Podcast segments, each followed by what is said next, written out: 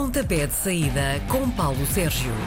Altura certa então de termos Paulo Sérgio ao telefone. Olá, Paulo, como estás? Olá, Karina, bom dia. Bom dia. Estás melhor? Estou sim, senhora. Vou Já perguntar-te estou- sempre isto agora.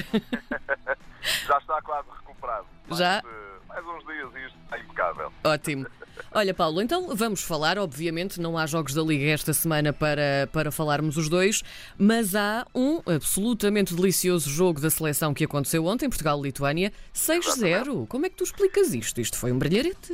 Eh, explico porque eh, Portugal é muito forte, ponto 1. Um. Ponto 2, a Lituânia não é assim tão forte e, portanto, quando se junta, eh, passa a expressão a fome com a vontade de comer, dá aquilo que acabou por acontecer. Eh, Portugal, eh, repara, a seleção portuguesa apresentou uma equipa eh, literalmente de ataque. Ronaldo, Gonçalo Paciência, Bernardo Silva, eh, Pizzi, eh, Bruno Fernandes, são tudo unidades que têm como ponto de mira a baliza. Ainda jogou o Bruma, ainda jogou o João Moutinho ma- e, portanto, apenas um médio defensivo, o Ruben Neves, e do outro lado estava uma seleção que é a seleção mais fraca deste grupo B. Eh, A equipa tem apenas um empate 5 golos marcados, tem 25 golos sofridos nesta altura. Só Portugal eh, marcou 11 golos a esta equipa eh, da Lituânia. E, portanto, foi o adversário certo para eh, embalarmos rumo à, à partida decisiva, no próximo domingo, a partir das 14 horas, na frente ao Luxemburgo. Aconteceu aquilo que toda a gente estava à espera, ou seja, Portugal golear a equipa da Lituânia e do outro lado, no eh, adversário de Portugal, a Sérvia, apesar de todas as dificuldades, eu tive a oportunidade de espreitar um bocadinho do jogo. Esta equipa do Luxemburgo, né, e, e é bom que as pessoas tenham a consciência disso, sobretudo então quem nos ouve no Luxemburgo e que conhece né, esta né, equipa. Esta já não é aquela equipa né, em que toda a gente batia, nem pouco mais ou menos.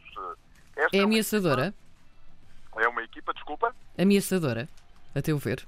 é uma equipa que temos que ter muito cuidado. Ou seja, é uma equipa que a seleção portuguesa tem que olhar para ela como não como aquele adversário eh, em quem todos ganhavam ou quem todos ganhavam, eh, enfim, nos últimos 30 anos, mas um adversário que eh, já joga um futebol interessante, que já tem uma série de jogadores que jogam em equipas eh, da, da- da Europa Central eh, e, e que são profissionais.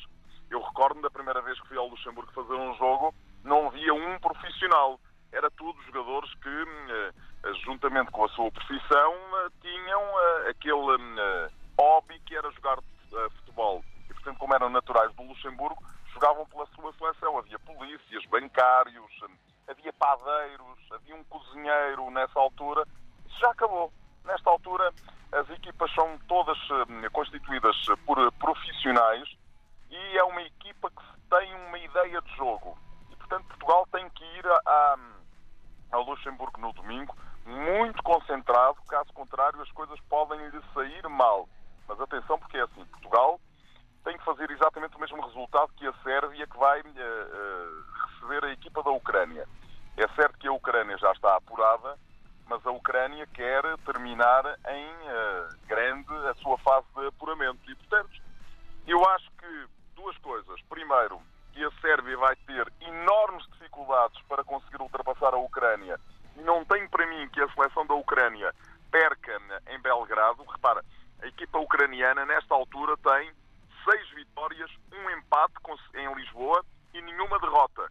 Portanto, é uma equipa que está, nesta altura, imaculada em termos de eh, jogos eh, perdidos. E eu acho que quer continuar assim a seleção de Shevchenko. Portugal vai ganhar ao Luxemburgo, mas vai suar muito, vai ter grandes dificuldades para o fazer, porque esta equipa luxemburguesa não é a equipa em quem eh, se ganhava com grandes facilidades. Ponto final. Gostei desse ponto final. Volta- voltando agora também aqui um bocadinho ao homem do jogo de ontem, marcou três golos, não é? Cristiano Ronaldo, sim. Ele, ele teve um episódio um bocadinho chato no jogo da Juventus contra o Milan. Ahm, achas que a provocação e as críticas todas em volta dele foi assim um acender de rastilho para que ele se endiabrace?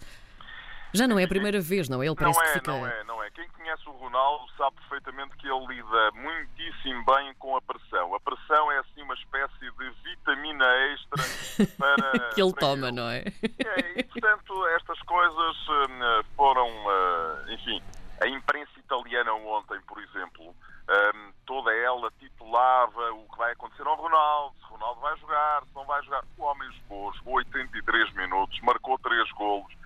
É verdade que, uh, insisto nisto, a Lituânia não é o Milan. Uh, eu também tive a oportunidade de fazer a transmissão da Juventus com o Milan no passado uh, domingo. Estamos a falar de realidades diferentes. Claro. E o Ronaldo esteve muitos furos abaixo daquilo que é normal. e, portanto, o Maurício Sarri, que trabalha com o Ronaldo e que sabe exatamente se ele está ou não está em condições, decidiu tirá-lo aos 10 minutos da segunda parte. As críticas foram enormes, até porque ele saiu diretamente para o balneário. Não é uma situação que não está totalmente confirmada, mas que terá abandonado o estádio da Juventus ainda antes do jogo ter acabado. Um, e, portanto, se isto for tudo verdade, há ali qualquer, ou havia pelo menos ali qualquer engulho entre ele e o Maurício Sarri.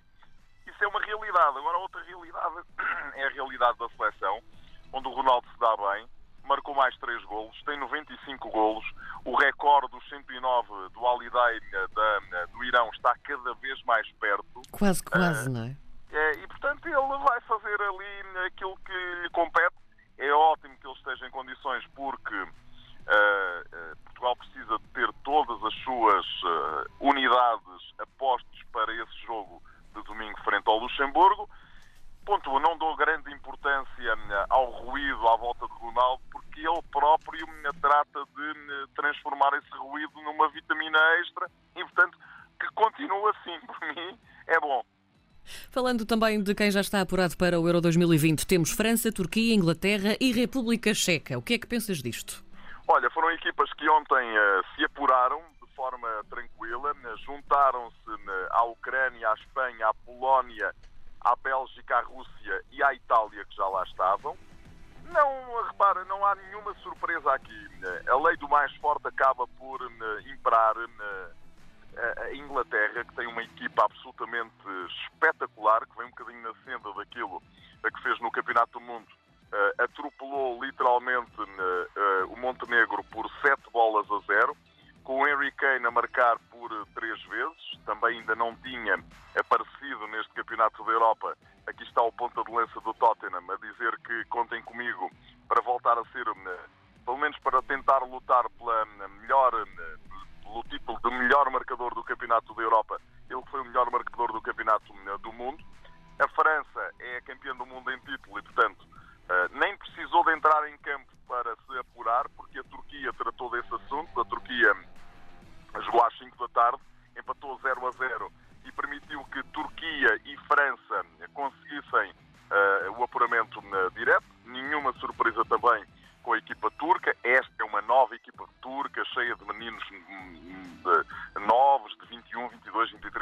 23, até aos 24 anos, cheia de força, cheia de qualidade e, portanto, nenhuma surpresa em relação a isso. O mesmo se passa com a República Checa.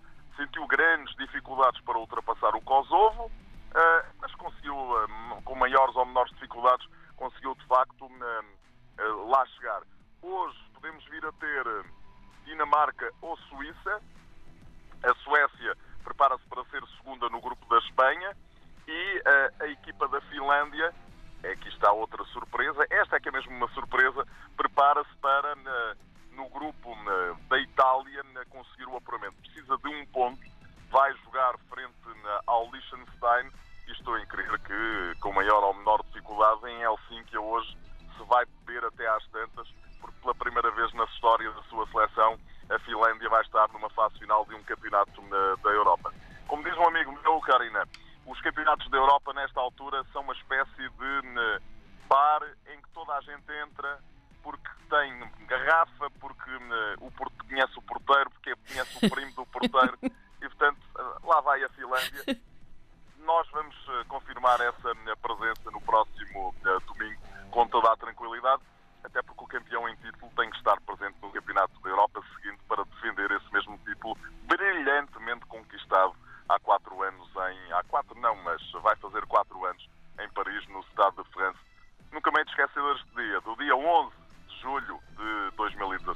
Muito bem. Paulo, muito obrigada. Um beijinho. Até para um beijinho. Até para a semana. Obrigada. Às sextas-feiras, Paulo Sérgio faz uma antevisão dos jogos da jornada. Pontapé de saída às 10h20 na RDP Internacional.